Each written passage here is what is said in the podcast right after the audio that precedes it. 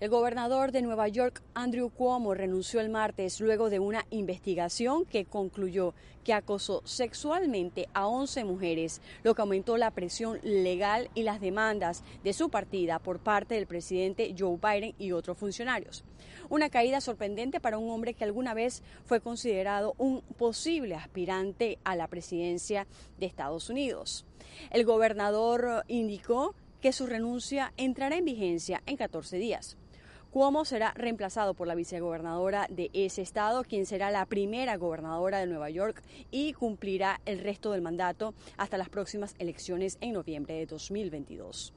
Por otra parte, el Senado de Estados Unidos aprobó el martes el paquete de infraestructura del monto de 1.2 billones de dólares. La propuesta del presidente Joe Biden representa la mayor inversión en una década en carreteras, puentes, aeropuertos y vías fluviales.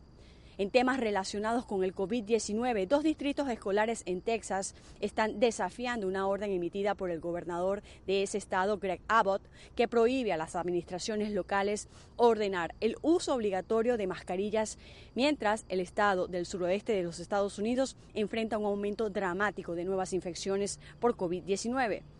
otro gobernador que se está enfrentando a los funcionarios locales por órdenes de uso de máscaras mientras los casos de COVID aumentan en su estado es Ron DeSantis de Florida, quien ha amenazado con retener los fondos a los distritos escolares y retener los salarios de los superintendentes locales y miembros de la Junta Escolar que desafíen su orden que prohíbe tales mandatos. Al igual que Texas, el estado del sureste está luchando para lidiar con el nuevo aumento de pacientes con coronavirus, con más del 40% de las camas de cuidados intensivos en los hospitales de Florida llenas de pacientes con coronavirus.